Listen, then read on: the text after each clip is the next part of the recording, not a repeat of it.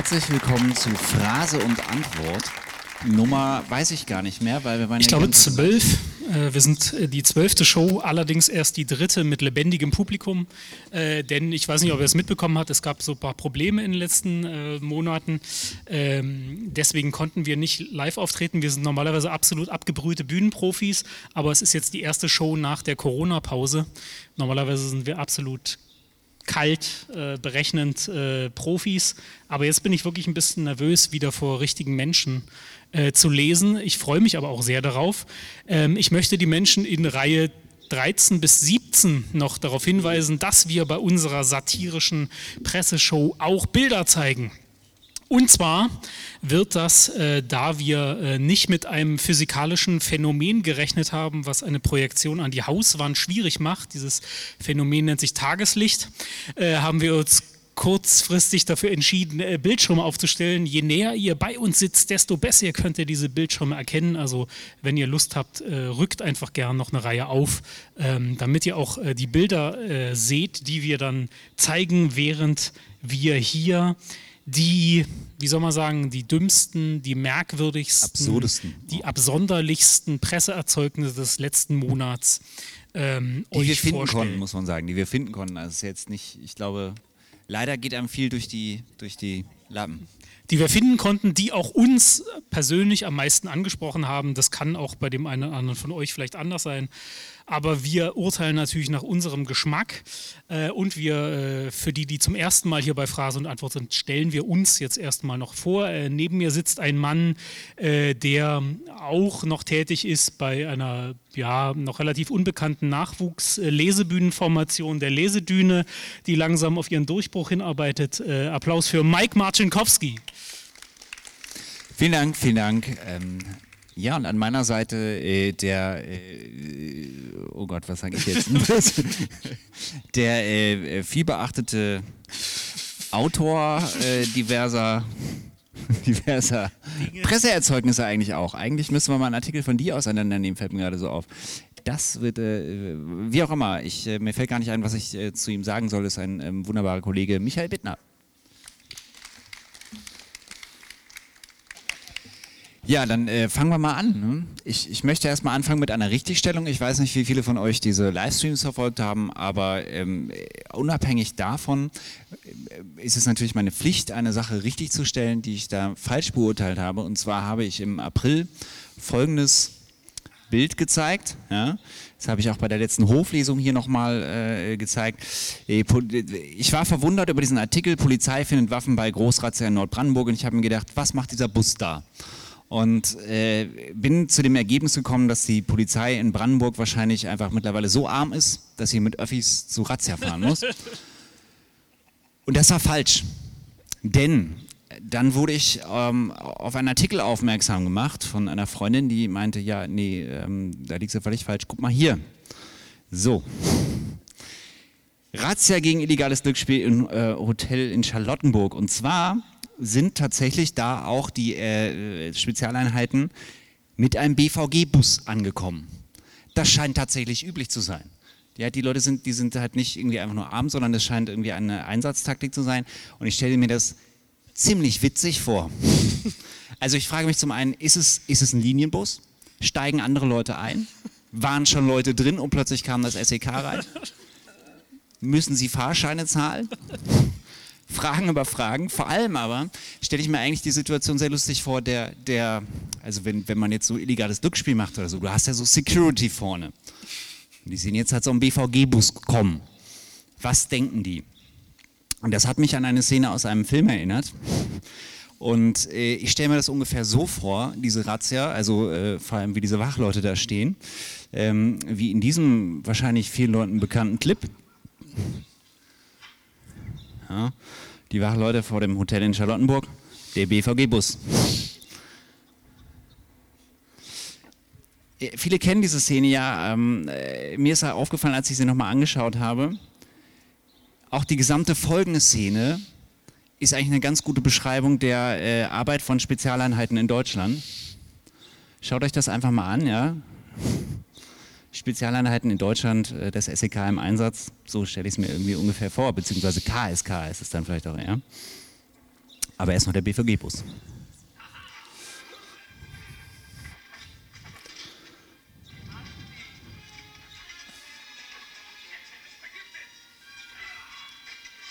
Also so stelle ich es mir ungefähr vor, wenn das LCK irgendwo reinstürmt.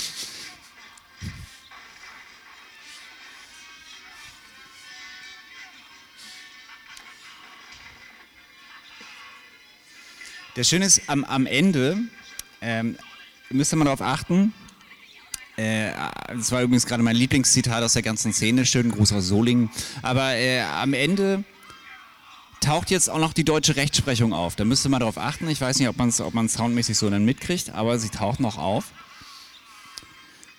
Hier, Moment, kleinen Moment.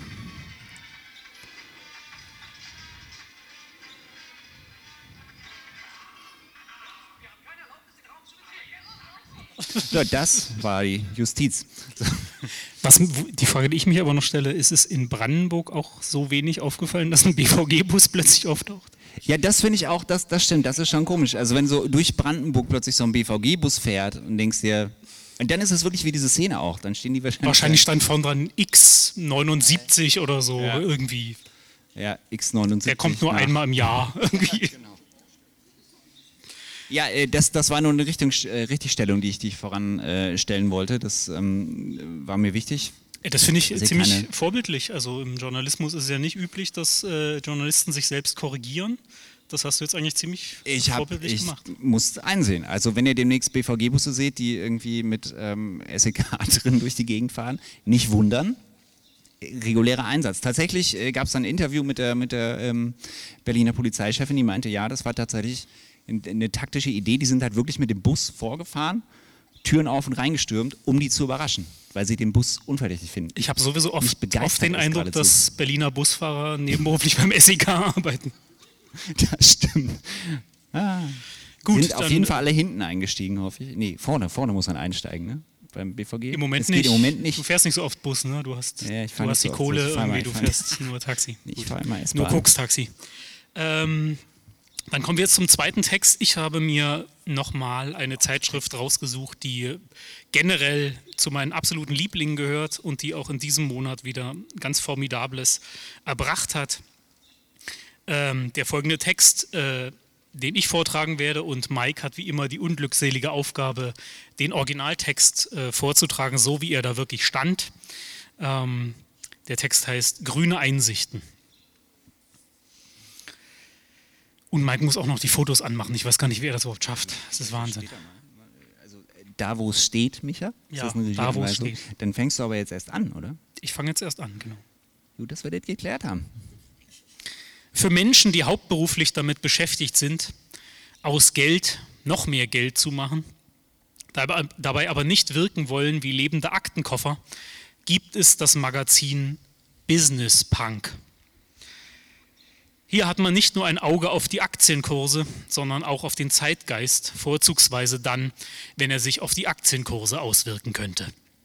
Auch das Thema Ökologie darf da nicht fehlen. Schließlich machen selbst den abgebrühtesten Managerinnen und Managern Umweltzerstörung und Klimakatastrophe doch ein wenig Sorgen. Die wollen vertrieben sein.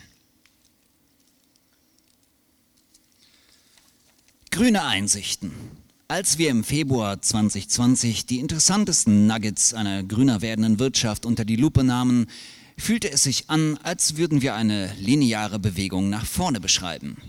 Es muss eine besondere Zeit gewesen sein im Februar 2020, als man noch Bewegungen nach vorne beschreiben konnte und dies sogar linear, nur indem man etwas durch eine Lupe betrachtete. Aber Kapitalisten haben eben eine ganz, einen ganz besonderen Blick. Sie schauen in die grüne Natur und alles, was sie dort sehen, sind goldene Nuggets, die es in die Tasche zu stecken gilt. Die Wirtschaft drängt von sich aus zur Nachhaltigkeit. Selbst Harley Davidson setzt auf E-Mobility. Bald würden Ökosiegel überflüssig werden, weil die Alternative zu kostspielig wäre und keinerlei Akzeptanz mehr findet. Punkt. Fertig. Doch direkt danach kam die Corona-Pandemie und mit ihr eine Beschleunigung hin zu E-Commerce, Remote Work und neuer Kryptobegeisterung. Der weltweite Energiehunger stieg, manche zuvor heißen Probleme wie die Verschmutzung der Weltmeere rückten in den Hintergrund, während andere, etwa Logistik, dringlicher wurden. Die Aufmerksamkeit des Business-Punks hängt unmittelbar von der Höhe seines Kontostandes ab. Sein Blick richtet sich stets dahin, wo es etwas zu verdienen gilt. Und so kann es passieren, dass die Nachhaltigkeit, die eben noch der beste Slogan zu sein schien, über Nacht vergessen ist, zugunsten der Begeisterung für irgendeinen anderen Quatsch. Der Kapitalist steigt also von seiner elektrischen Harley Davidson und setzt sich an den Rechner, um Bitcoins zu schürfen, wobei er mehr Energie verbrät, als er mit drei Erdumrundungen auf dem Motorrad verheizt hätte. Und jetzt? Die Gegenwart erscheint wie ein Rest auch für eine grüne Wirtschaft. Äh, die Gegenwart erscheint wie ein Reset auch für eine grüne Wirtschaft. In unserem Dossier beschäftigen wir uns mit einigen der reizvollsten Projekte und Ideen. Vom großen Moonshot-Wurf bis hin zu kleiner gedachten Produkten, das mit Charme anstupst. Auf allen Ebenen dabei ein motivierter und energetischer Nachwuchs an den Unternehmerinnen und Unternehmern, der die ökologischen Herausforderungen schon im ersten Businessplan mitdenkt und der dabei nicht dogmatisch vorgeht, sondern sieht, dass hier die größte Chance auf Wachstum und Skalierung besteht. Die Chance auf Wachstum und Skalierung, vielleicht sogar auf eskalierendes Wachstum. Sie wird gefährdet durch Dogmatiker, die starrsinnig auf der geschäftsschädigenden Warnung bestehen, für die Natur könne es kaum eine Rettung geben in einem Wirtschaftssystem, das auf unendliches Wachstum in allen Bereichen angewiesen ist. Aber gegen solche Miesepeter macht der Kapitalismus mobil und pinselt sich in grüner Tarnfarbe an. Die Business Punk präsentiert einige der vielversprechendsten Feldzüge. Jeder Schuhhersteller wirft gerade Modelle aus Ozeanplastikmüll auf den Markt. Doch Converse eröffnet gleich einen ganzen Store auf dem Great Pacific Garbage Patch. Mein Gott. Zwar nur virtuell, doch einkaufen kann man im Renew Labs Store trotzdem. Ziel des Stores, möglichst schnell geschlossen zu werden. Soll keiner sagen, dass die Verschmutzung der Weltmeere und der Luft nicht zu Höchstleistungen antreibt. Jedenfalls nicht im Marketing. Man kann dem Kapital nicht vorwerfen, es wäre nicht kreativ bei der Rettung vor der Umweltkatastrophe, die es selbst verursacht hat. Der Business Punk lässt die Konsumentinnen und Konsumenten nicht nur für die Produkte bezahlen, sondern auch noch für die Entsorgung des Verbrauchten, indem es ihnen Müll als neues Produkt andreht. Vielleicht muss man dazu aber gar nicht den Umweg über den Müllkontinent auf dem Pazifik nehmen. Wäre es nicht einfacher, die Leute würden sich gleich selbst leere Joghurtbecher als Schuhe anziehen? Aber bei solchem Do-it-yourself ließe sich aus der Nachhaltigkeit nicht auch noch zum zweiten Mal Profit ziehen. Aber Schuhe aus Müll, das ist doch vielleicht nicht für alle was. Gibt es nicht eine Alternative? Und ob. Die Marke Toms ging mit der Idee an den Start, für jedes verkaufte Paar Schuhe ein weiteres an Bedürftige zu spenden. Viele der Schuhe sind sogar vegan, können also guten Gewissens auch von Tierfreunden verzehrt werden. Leider ging der Firma vor einer Weile das Geld aus, weshalb sie das Verschenken einstellen und sich an Finanzinvestoren verkaufen musste. Nun wird nur noch gespendet für Projekte mit psychisch Kranken, Arbeitslosen und Opfern von Waffengewalt. Die neue Managerin Amy Smith erklärt uns, warum das gar kein Problem ist. Wir müssen da gar nichts verstecken oder uns schämen. Seit 2014 gehören beim Bain Capital 50 Prozent des Unternehmens. Das ist kein Geheimnis. Über die Folgejahre wurden wir von zu vielen Schulden erdrückt und 2019 haben uns drei Kreditgeber komplett übernommen. Toms war aber vom ersten Tag an ein For-Profit-Unternehmen und zu diesem Kurs stehen wir auch weiterhin. Nur so können wir langfristig und mit großem Impact helfen. Und das wollen unsere jetzigen Besitzer und unsere Kunden. Ein For-Profit Profit-Unternehmen. Profit muss gemacht werden, denn sonst gäbe es ja auch kein Geld, um zur Imagepflege ein paar Almosen an Bedürftige zu verteilen. Ja, eigentlich müsste Amy Smith es noch drastischer sagen, wer unsere Schuhe nicht kauft, der sorgt dafür, dass Menschen hungern und leiden.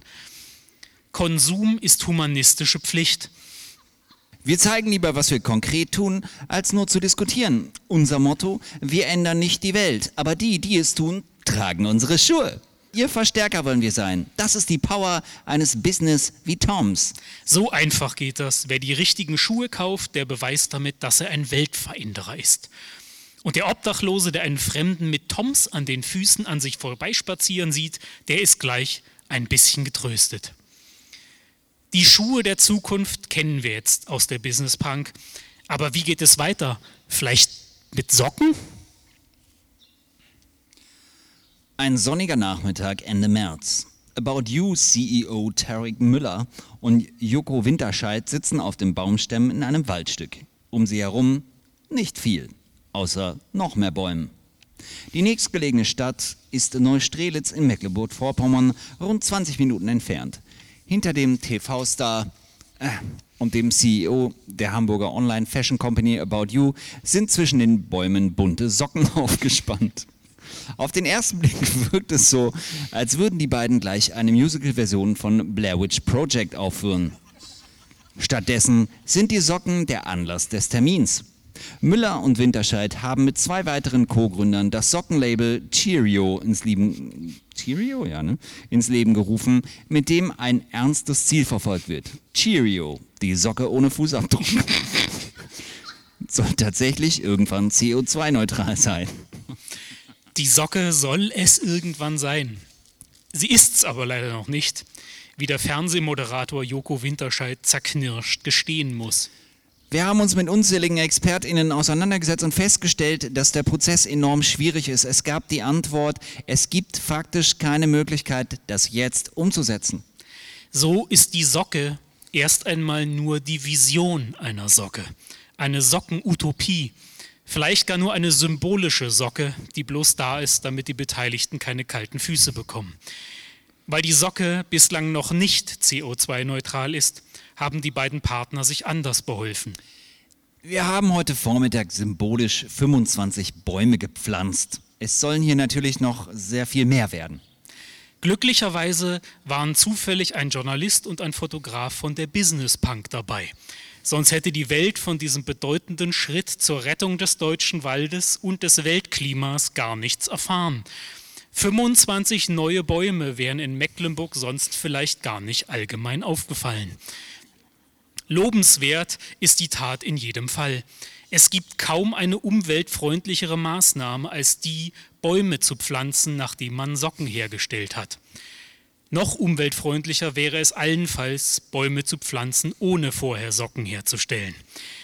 Aber das ergäbe nicht das, was die beiden substanziellen Quatsch nennen. Die Idee, man könnte etwas produzieren, sich dabei, dabei aber neutral zur verbrauchten Natur verhalten, ist zwar absurd, aber auch attraktiv. Es gibt einen riesigen Markt für, für die Illusion, man könnte konsumieren und dabei doch nichts Schädliches bewirken. Gerade junge Menschen sehnen sich nach einem satten Leben und wären doch zugleich gerne wie ein Geist, der spurlos über den Erdball wandelt, eine Socke ohne Fußabdruck. So, die Bäume sind gerettet, aber wie steht es um die Tiere? Hat auch hier der grüne Kapitalismus, der Business Punk etwas im Angebot? Tastemaker für den Weltmarkt. Fleischersatz steht vor dem nächsten Schritt und Meatless Farm will mit seinem Produkt die breite Masse erreichen. Dass sich der grüne Kapitalismus der Herstellung von vegetarischem Fleisch widmet, ergibt Sinn. Etikettenschwindel ist ja sein Kerngeschäft. Die Zeiten, in denen der Veganismus noch in mühsamer Kleinarbeit von verhärmten Körnerfressern betrieben wurde, sind nun vorbei. Echte Profis haben Witterung aufgenommen. Für einen Außenstehenden ist aber fast die Personalie Meier am spannendsten, denn der kommt nach einem Vierteljahrhundert vom Einzelhandelgiganten Lidl. Dass es einen gibt wie ihn, der sich jetzt voller Überzeugung auf das Thema Fleischlosigkeit stürzt denn mögen die Punkte im Wesen anders sein, Lieferketten und Vertrieb ändern sich so schnell nicht. Wer eine Idee und ein Produkt tatsächlich groß machen will, braucht noch immer das nötige Branchenwissen und Kontakte in alle Richtungen. Und da kann die alte Lidl-Schule sicherlich nicht verkehrt sein. Es ist, wie es immer war. Mögen die Waren auch ökologisch, biologisch, organisch oder sonst wie ideologisch veredelt sein, das System bleibt im Großen und Ganzen dasselbe. Und so soll es ja auch sein. Das behaupte nicht ich. Das verkündet uns der Werbefuzzi und Kolumnist Dominik Schaja. Im Schlusswort der Business Punk in seiner Kolumne auf der letzten Seite.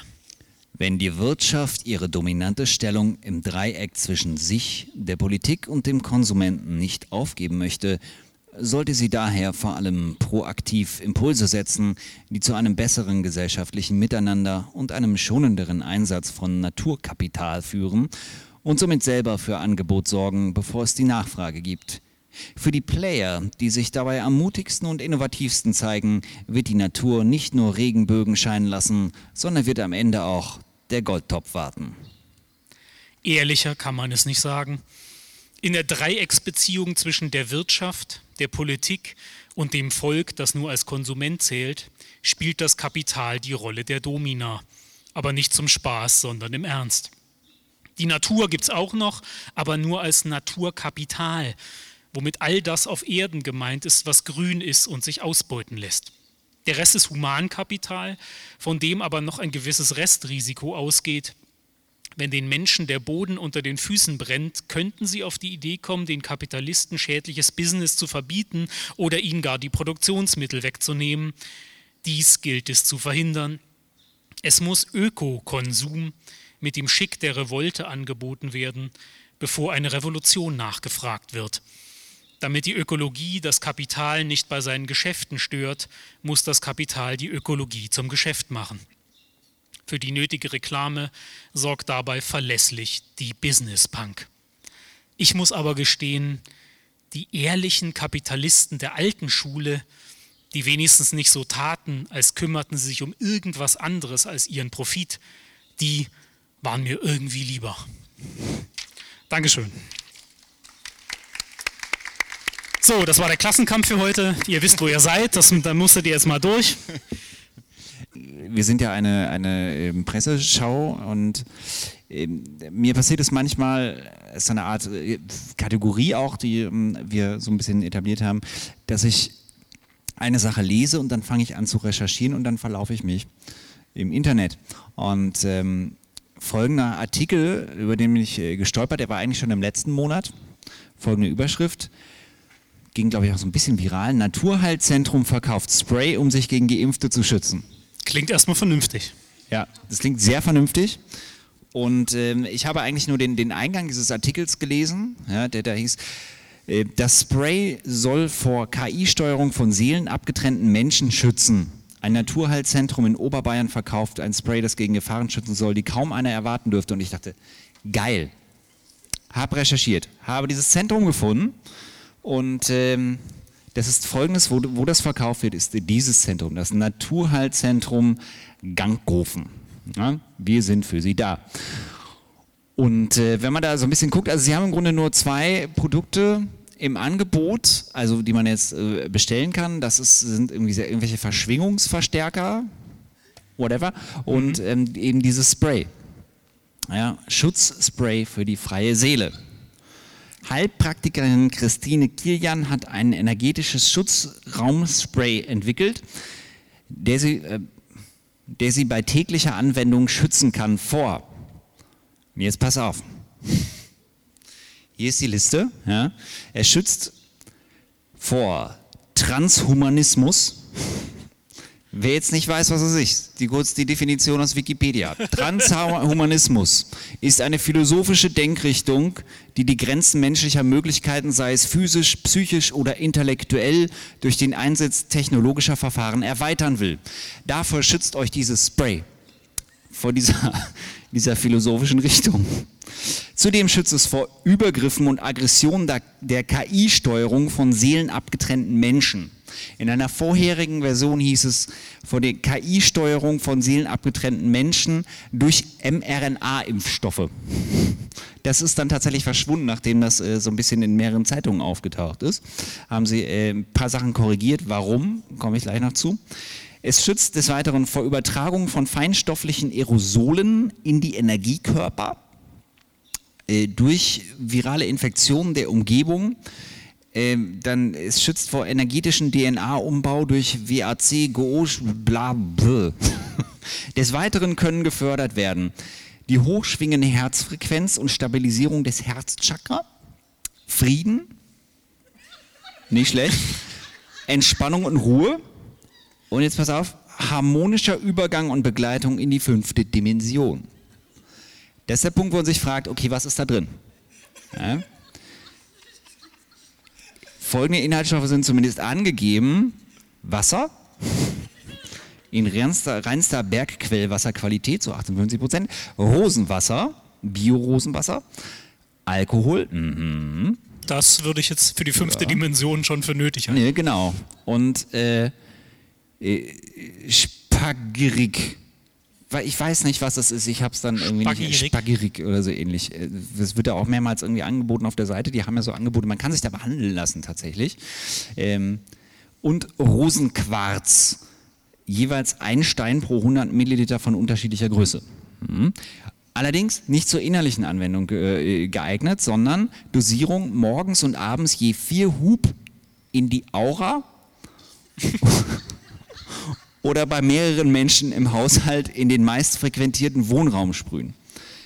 Gegenanzeigen bei bekannten Allergien auf einer der oben genannten Inhaltsstoffe sowie bei bekannter Überempfindlichkeit gegenüber Frequenzierung, Bioresonanz, äh, Metavital oder Radionik. Ja, aber Nebenwirkungen keine. Da hat es doch dem Impfstoff einiges voraus, würde ich sagen. Was halt noch als Warnhinweis da steht, nicht ins Feuer sprühen. ja, also das, das Und ins Seelenfeuer, wie steht es damit? Sehen wir ja ins, ins Höllenfeuer vielleicht irgendwie. Aber also, das ist wirklich schon, das ist ja relativ weit weg. So, sage ich mal. Also, das ist, das ist jetzt schon, ähm, also gerade. Also ich komme aus Sachsen, das klingt für mich wie ein normales Arztrezept. oh Gott. Ja, die sind, die sind aber jetzt in, in, äh, in, Bayern. Vielleicht haben Bayern und Sachsen mehr gemeinsam, als man denkt, wenn du jetzt ja. diese Pauschalisierung machen willst. Ich würde jetzt sagen, es hat nichts mit der Gegend zu tun. Ähm, aber äh, geil ist halt auch, wenn man sich durchliest in der Praxis, was sie da haben. Also wenn ihr euch anguckt, also es klingt ja jetzt alles sehr, also genau, in einer anderen Version stand auch noch früher, ähm, schützt vor Einfluss durch 5G, natürlich. Ja, das ist ja gerade irgendwie auch ein großer Feind. Ähm, äh, interessanterweise klingt sozusagen die Be Be Beschreibung, mit welchen Sachen sie in der Praxis arbeiten, wie irgendwie äh, die Bewaffnung der neuen Enterprise. Ja? Hier zum Beispiel zwei frequenzbasierte Low-Level-Laser, äh, der Lasermodelle mit 8 bis 12 Quarzlichtwellenleitern, zwei frequenzierbare Weber Needle Endo-Lasergeräte, äh, ein Photon, Photonlichtstrahler mit Polypropylmid, zwei Beacon-Geräte mit. Das ist Wahnsinn, ne? weil es klingt eigentlich total technikfeindlich, dieses Spray, aber die arbeiten voll viel mit Technik, ist mir dann so aufgefallen. Man fragt sich dann ja auch zumindest, okay, wer, also was sind das für Leute, die das dann machen? Und in diesem Zeitungsartikel stand auch, dass ein Arzt damit arbeitet. Ähm, und die Ärztekammer, als sie darauf aufmerksam gemacht wurde, gesagt hat, oh, das gucken wir uns mal an. Und sie kannten diesen Arzt nicht. Und ähm, die beiden sind das, ja. Also die, seht ihr, die Christine Kian, die hat das Mittelchen erfunden, ja. Und ähm, bei ihr in der Beschreibung, also wenn sich die Beschreibung jetzt durchliest, vor fast 20 Jahren verabschiedete ich mich von der Schulmedizin. Merkt man gar nicht. Ja? Merkt man gar nicht. Und die hat dann dieses äh, Zentrum gegründet, alle äh, möglichen Ausbildungen gemacht und so weiter. Und hat sich halt diesen Arzt ins Boot geholt, Dr. Med äh, Bashar Isar, ich glaube, so wird es ausgesprochen. Ähm, und äh, der hat in Syrien, also kommt aus Syrien, hat da studiert, hat dann in Halle, äh, ne? Micha? Ja, Halle? Hm? Ist das? Was habe ich mit Halle zu tun? Ne, deine These vielleicht. Hältst du Halle etwa für eine sächsische Stadt? Das ist nicht Sachsen. Ist das, ist das so ein großer Unterschied? Bessie. Naja. Gut, ähm, äh, überspringen wir das. Aber genau, und der, ähm, der Arzt hat dann ähm, alles Mögliche gemacht und hat dann, und also er arbeitet in diesem Zentrum. Ihr habt jetzt einen Eindruck gekriegt, was das für ein Zentrum ist, was es so äh, macht und kann. Und ich möchte den unteren Teil seiner ähm, Beschreibung kurz vorlesen seiner Selbstbeschreibung, ähm, nachdem er äh, beschrieben hat, was er für, für Ausbildung gemacht hat, steht da Folgendes in der Beschreibung. Im Jahr 1993 wurde ich wieder nach Deutschland geholt und arbeitete bis 2001 an drei verschiedenen Kliniken als Oberarzt in Deutschland. Von 2001 bis 2006 wurde ich Funktionsoberarzt am KKH Bad Reichenhall und seit 2006 übernehme ich Oberarzt- und Chefarztvertretungen deutschlandweit. Wenn ihr Pech habt, seid ihr im Krankenhaus und dann kommt dieser Typ um die Ecke. Also nicht deutschlandweit, aber die Ärztekammer sagt, sie kennt ihn nicht. Also der, der schleicht sich anscheinend irgendwo einfach rein. und Mit macht dem, Rosen, mit dem. Rosenquarz in der Hosentasche wahrscheinlich. Ja. Und dann geht es weiter. Ab dem Jahr 2019 arbeite ich neben meiner Tätigkeit als Oberarzt und Chefarztvertretung im Naturheilzentrum Ganghofen als Privatarzt und widme mich neben der Gynäkologie, der Allgemeinmedizin, auch der plastischen Chirurgie sowie zahlreicher Naturheilverfahren. Ich freue mich auf Ihr Kommen. So hat es zumindest in meinem Kopf geklungen. Ich finde es wirklich unheimlich, dass es, dass es solche Menschen gibt. Also ich glaube, ähm, also Obacht, ja. Wenn jemand im Krankenhaus äh, ankommt und sagt, guten Tag, ich bin, bin der Oberarzt, hier ist dieses Spray. Davor habe ich Angst. Also wie wird man da behandelt? Das, das äh, fand ich schon, fand ich krass. Mir ist es tatsächlich mal passiert, also damit sind wir jetzt durch, aber mir ist es tatsächlich mal passiert, dass ich irgendwann einen Hausmeister irgendwie da hatte. Meine erste Wohnung in Berlin. Und dann kam dieser Hausmeister und hat irgendwas besprochen. Ich so, ja, ja, ach, das geht schon weg. Irgendwie so, hm. Sagen Sie, benutzen Sie Deo? Und ich dachte, äh, stink ich irgendwie so? Ja, ja, schon. Ja, ist Ihnen klar, dass in Deo immer ähm, viel Aluminium ist und das kann Brustkrebs erzeugen? So, ja, das war so ein richtig typischer, typischer Klischee-Hausmeister. Ja? So klein, so ein dickes Hemd und Blaumann und so. Und ich so, ja, okay. Ja, also ich ähm, hätte da ein Angebot für Sie. Ich vertreibe äh, Deo. das, wow. Alu okay. aluminiumfreies Deo. Aluminiumfreies Deo hat er vertrieben. Und so stelle ich mir das auch vor. Du bist, so, du bist im Krankenhaus, der Oberarzt kommt an. Guten Tag. Ich habe dieses Spray. Ich kann alle ihre Sorgen heilen. Naja, ich fand's, ich fand's spooky. Also mit, mit äh, plastischer Chirurgie und Gynäkologie zusammen äh, auch. Also gut. Du bist aber auch so ein bisschen empfindlich. Man kann auch Sachen Ja, mal eine. Chance geben, mal dem Rosenquarz. Das stimmt. Okay. Ja, das, das wollte ich euch einfach äh, nur gerade präsentieren. Hm? Ähm, seid ihr, dass ihr ein bisschen schlauer seid? Nee, ach ja, richtig. Gut, dass du mich darauf aufmerksam machst. Jetzt, jetzt weiß ich, ich wundere mich gerade schon, warum ich hier nicht zum Ende komme. Ähm, der Pu- Punkt ist folgender. Ähm, was man ihnen aber zuguten halten, zugute halten muss, ist, Sie machen also nicht den Eindruck, die ganze Seite, ich habe mir die ganze Seite angeguckt und äh, erfreulicherweise machen sie nicht den Eindruck, dass sie irgendwie so äh, rechtsvölkisch nationalistisch irgendwie sind. Wäre auch schwierig mit syrischem Arzt. Oh, Auch möglich. geht alles. Ne, Attila Hildmann, hallo. Ähm, Na, er ist ja aber Deutscher. äh, ja, das stimmt. Aber äh, trotzdem, das fand ich löblich, weil viele von diesen ESO-Geschichten gehen dann ja gerne mal in so eine sehr komische ähm, Richtung, auch irgendwie mit, mit, ja, so, wie nennt man es dann, irgendwie völkische ESOs oder so. Und ich möchte heute Abend eine Kategorie eröffnen, ähm, die ich schon länger plane. Und zwar habe ich mich viel erkundigt, okay, was, was gibt es eigentlich für Strömungen im rechten Lager? So, die- sind ja auch untereinander, sind die sich ja teilweise nicht, nicht grün, die sagt man ja nicht braun. Ähm, die sind ja teilweise untereinander nicht auch nicht braun.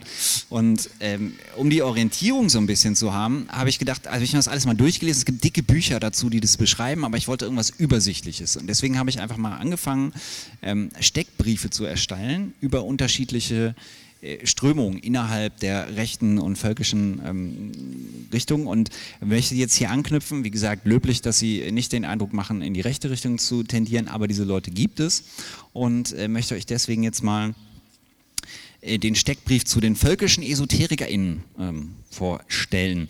Micha wird die einzelnen Punkte vorlesen in diesem Steckbrief und ich dann die Inhalte damit ihr so ein bisschen Bescheid wisst. Wir haben auch einen Bildungsauftrag.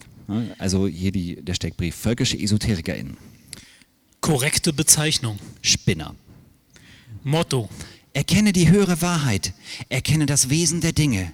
Erkenne dein inneres Wesen. Ich kann dir dabei helfen. Hier ist meine Kontonummer. Oder auch, Psst, hey du, möchtest du die Wahrheit kaufen? Selbstbild und Ziele. Völkische EsoterikerInnen betrachten sich, wie andere EsoterikerInnen auch, als erleuchtet oder zumindest auf dem Weg dahin. Sie haben erkannt, dass es eine höhere Wahrheit gibt, die sich offenbar vornehmlich in Form verschiedenster Produkte und Dienstleistungen zu zeigen beliebt. Die völkischen, Esoterik, die völkischen EsoterikerInnen können zudem noch ein schickes Narrativ anbieten, nämlich dass jeder Mensch und auch jedes Volk ein unabänderliches Wesen und eine energetische Heimat hat, die ganz zufällig oft mit einer geografischen zusammenfällt.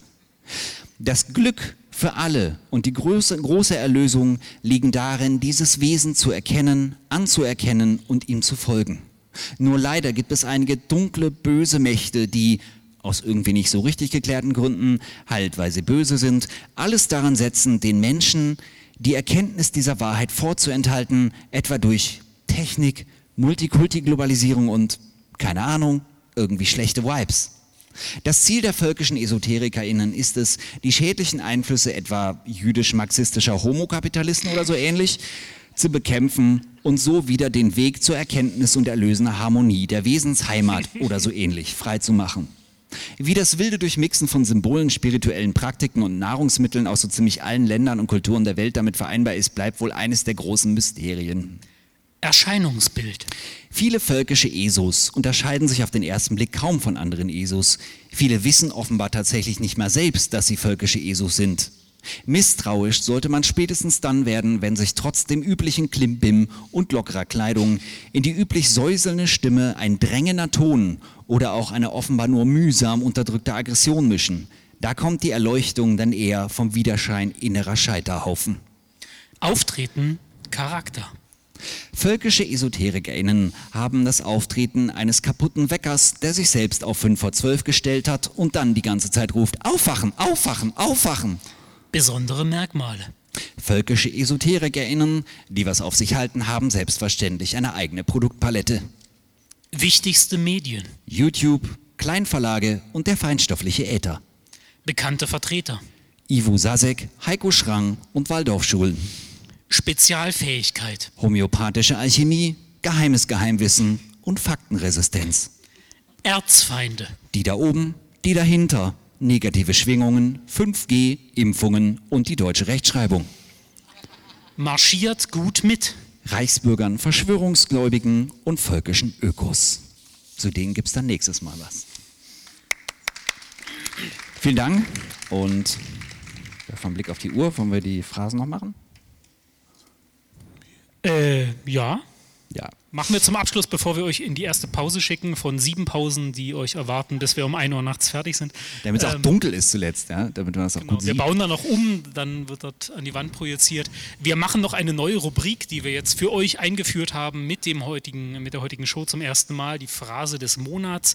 Und zwar konkurrieren Mike und ich darum, wer das Schlimmste äh, den schlimmsten Medienspruch, die schlimmste Einzelerscheinung in der Medienwelt im letzten Monat gefunden hat. Ähm, vielleicht fängt Mike mal an und ich, stellt, ich an. stellt sein, äh, seinen Fundstück mein, vor. Mein Kandidat. Und wir können das gemeinsam dann abstimmungsmäßig ja. bestimmen, was wirklich am schlimmsten war. Okay, mein, mein, mein Kandidat für äh, die Phrase des Monats ist äh, das hier. Unsere Mohrenköpfen heißen nun Othellos viel besser. Hm? Ich, ich, äh, da wird das Problem einfach umgangen. yes. ja. Das also, war im Zusammenhang mit dieser geändert. Bildschlagzeile. Das war diese Bildschlagzeile, wir lassen uns unsere Meinung nicht verbieten. Und okay. da ging es um äh, politisch korrekte Sprache. Und diese und Bäckerin war auch Diese Bäckerin war halt Teil davon, die gesagt hat, ja, nee, wir sind jetzt politisch korrekt. Ähm, Mohrenköpfe ist eine äh, unkorrekte Bezeichnung für so ein Gebäck, deswegen nennen wir es jetzt Othellos. ich fand's ja. Ich würde sagen, Othello hat schon genug besser. gelitten, aber. Othello hat genug gelitten, ja. Gut, ähm, ich bin mir nicht ganz sicher, ob das mit dem mithalten kann, was ich äh, gefunden habe. In der Dresdner Morgenpost. Sachse sägt Hitler in seinen Schwibbogen. Also erstmal relativ normal, äh, was in Sachsen halt so gemacht wird. Äh, worauf ich hinweisen möchte, ist auch die, die Leistung des Journalisten in der Oberüberschrift. Knast wegen, in Klammern, rechter, echter Volkskunst. Wow. Also, das, also, sind, das sind so Ereignisse, die in Sachsen unter auch das gibt, laufen, so humoristische Nebenerscheinungen, die einfach auch mal passieren. Äh, ich muss aber sagen, aus handwerklicher Sicht, ihr könnt das jetzt vielleicht nicht so im Detail erkennen, aber dieser Blondie, Hitler, Fall. das Hakenkreuz, also das muss man schon erstmal hinkommen. Jetzt, ich will, ich will nicht, ne, ich will da nicht, nicht mich nicht in die Nesseln setzen, wow. aber aus handwerklicher Sicht muss ich schon sagen. Ja, die Straßen waren gut. Ne? Ja, naja. genau. Die Autobahn und die Schwibbögen, ja, das können genau. sie, die Sachsen. Gut, was, welcher Meinung seid ihr? Äh, äh, Ich habe es jetzt im Internet entdeckt. Ich Oh, stimmt. Das könnte dich disqualifizieren, Micha. Macht man das nicht im, im Winter irgendwie, so äh, Weihnachtszeit? Ich glaube, er wurde jetzt verurteilt. Irgendein, irgendein Merkel, Ah. Merkel-Büttel in der Justiz hat, war der Meinung, man müsste ihn dafür bestrafen. Deswegen fand das jetzt statt äh, im Sommer äh, zu ungewöhnlicher Zeit. Seine Tat war, glaube ich, diesen Schwibboden auch ins Fenster zu stellen in seiner Wohnung, sodass ihn alle Passanten auch sehen konnten. Und jetzt wurde er dafür leider, wir wissen, äh, dass wir in keiner Demokratie leben, ne, dass die Richter halt auch äh, der politischen Korrektheit Alle frönen. 5G Deswegen kontrolliert, wurde er wahrscheinlich geimpft. Wahrscheinlich geimpft, diese Richter. Ja. Was, welcher, welcher Meinung seid ihr? Othello oder Schwibbogen? Schwibbogen, ja. Ich gebe mich auch geschlagen. Der ist krasser. Sachsen ist halt einfach, Sachsen ist das Land der Gewinner. kann, kann man nicht anders Vielleicht musst sagen. du, so viel wie du auf die Sachsen rumhackst heute, auf den Sachsen, musst du vielleicht sagen, dass du Sachse bist. Äh, Das ist ja das Schöne an der Identitätspolitik. Ich bin Sachse, ich kann so viel auf dich Ja. schimpfen, wie ich will. Ich möchte äh, zurückkommen zur harten Realität. Es ist so, ähm, jemand aus dem, dem Team hier hat ähm, mal vorgeschlagen, wir sollen uns doch als Phrase und Antwort mal äh, den Verein deutscher Sprache angucken. Da äh, gäbe es sicherlich was zu holen. Ich weiß jetzt nicht, wer von euch den Verein deutscher Sprache kennt. Das ist so eine Art Schützenverein, gefühlter Schützenverein der deutschen Sprache. Ähm, also er, Sprachschützenverein. Sprachschützenverein sozusagen. Und ähm, er tritt vor allem in Erscheinung mit irgendwelchen Petitionen ähm, gegen, gegen ähm, Gender-Wahnsinn.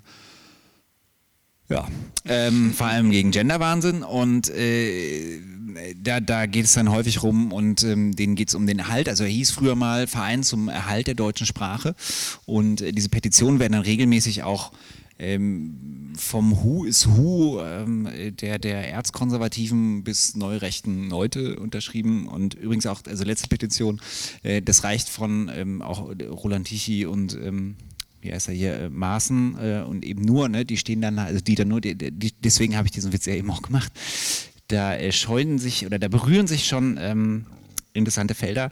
Nichtsdestotrotz ist dieser Verein relativ groß, also verhältnismäßig groß, hat 36.000 Mitglieder und Mitglieder größtenteils im wörtlichen Sinne, muss man ehrlich sagen. Und ähm, ja, die tauchen immer mal wieder äh, wirklich äh, groß auf. Dann dachte ich, okay, ich gucke mir das mal an. Habe dann rausgefunden, es passt sehr gut auch, weil sie haben eine eigene Zeitung, die sogenannten Sprachnachrichten.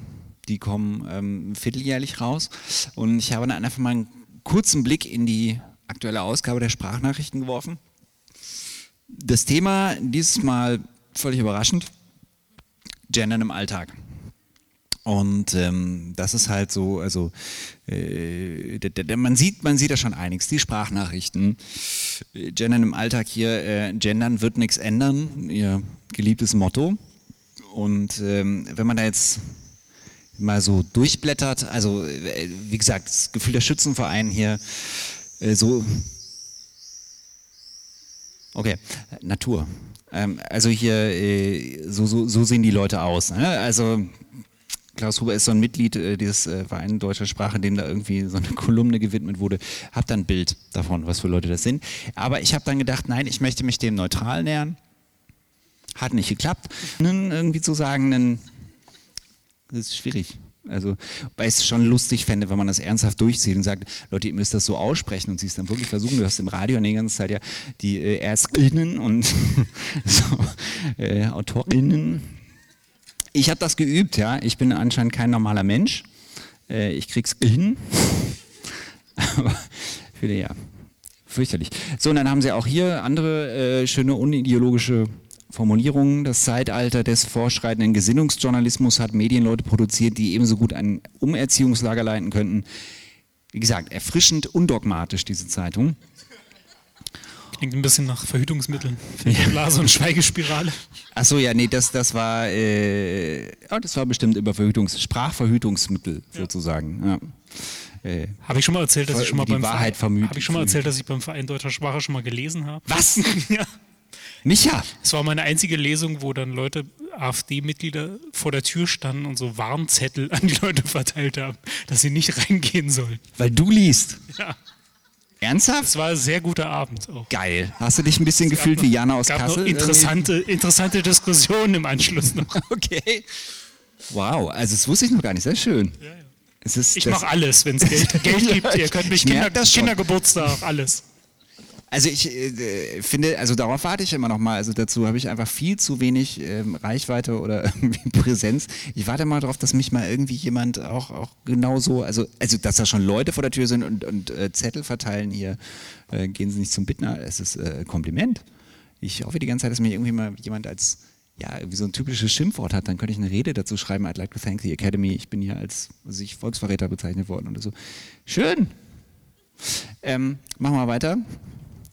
Also dein Verein, Micha, hat hier ähm, dann zum Beispiel herausgefunden, hier Donald Duck zensiert. Ja, und zwar geht es ähm, äh, darum, Skandal, Skandal, eine Figur, ein dickes Schwein namens Fridolin Freudenfett, ja, wurde in den neuen Fassungen umbenannt und äh, zwar in äh, Fridolin freundlich. Und wegen das geht halt gar nicht. Oder was? Genau, wegen Fettshaming. Und äh, da ist jetzt die Begründung, ähm, gab es eine Petition auch, ähm, dass literarische Texte äh, auf gar keinen Fall geändert werden sollten im, im Nachhinein. Äh, kann man jetzt viel darüber diskutieren, aber ich weiß jetzt nicht, ob der Name eines dicken Schweins in einer Übersetzung eines Comics so einen hohen literarischen Stellenwert hat. Für mich ist das Was so eine Art Bücherverbrennung, als, muss ich sagen. Als, ja, deswegen konntest du da lesen wahrscheinlich. Ne? Es ist, es ist auf jeden Fall äh, ähnlich. Auf jeden Fall. Genau, dann gibt es hier lustige Comics, hier Sprachbilder richtig, Gendern im Alltag. Haltet den, die, äh, die, äh, das, äh, die stehlende Person immerhin dann zu einer korrekten Form gefunden. Hätten sie jetzt auch mehr, mehr verhauen können. So, und hier auch, falls euch das jetzt alles beeindruckt hat, Ihr könnt Aufkleber bestellen beim Verein Deutscher Sprache. Wendet euch an Micha, nachher ich höre gleich auf. Ähm, Gendern wird nichts ändern, ja. Gender mit eingeklammert Ende und hier äh, schön nah am, am durchgestrichenen Hakenkreuz, der durchgestrichene Genderstern. Gendern nicht mit mir. Schön, so unideologisch halt. Ne? Und ähm, was ich jetzt auch wirklich sehr, sehr interessant fand, also worüber ich dann nochmal gestolpert bin, ähm, war dann nochmal dieser Artikel, das ist gerade selber, dass ich euch das äh, vorlesen kann, raussuchen. Ähm, das ist dann der nächste. Leserbriefwettbewerb auf nach Wien. So, man muss sagen, natürlich der Leserbrief ist eine urdeutsche literarische Form sehr tief. Auch in der männlichen Form, ne? Leserbrief. Natürlich. Also weibliche Formen gegendert findest du nicht. Die benutzen immer das äh, generische Maskulin. Es schreiben auch meiner Erfahrung nach immer nur ältere Männer. Das sage ich ja. Also wirklich Mitglieder sind es größtenteils. Das glaube ich irgendwie sind.